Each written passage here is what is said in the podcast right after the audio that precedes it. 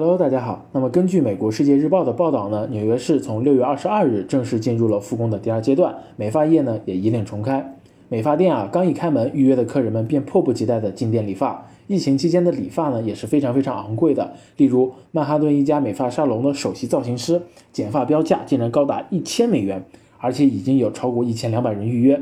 而这家店的最最最普通的洗剪吹价格也要超过一百六十美元，而在疫情之前呢？仅仅需要四十美元，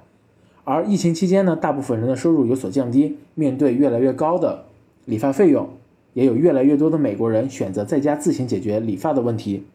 他们从美亚上购买相关的理发产品，减少自己的支出。我们呢，通过跨境选品工具欧路的关键词筛选出了这部分理发用品的潜力爆品。我们发现这部分理发用品在没有缺货的情况下，近期价格都有较大幅度增长。例如，一款 BSR 排名持续上升的推子，月销超过九百单，价格呢也从三十三点九九美元上涨到了四十四点九八美元，涨幅超过百分之三十二。更有甚者呢，一款持续火爆的理发剪套装，四月底上架，BSR 排名一路高歌，月销超过了一千单，价格也从六月的九点九九美元上涨到目前的二十六点九九美元，涨幅超过百分之一百七。这个利润一算，绝了。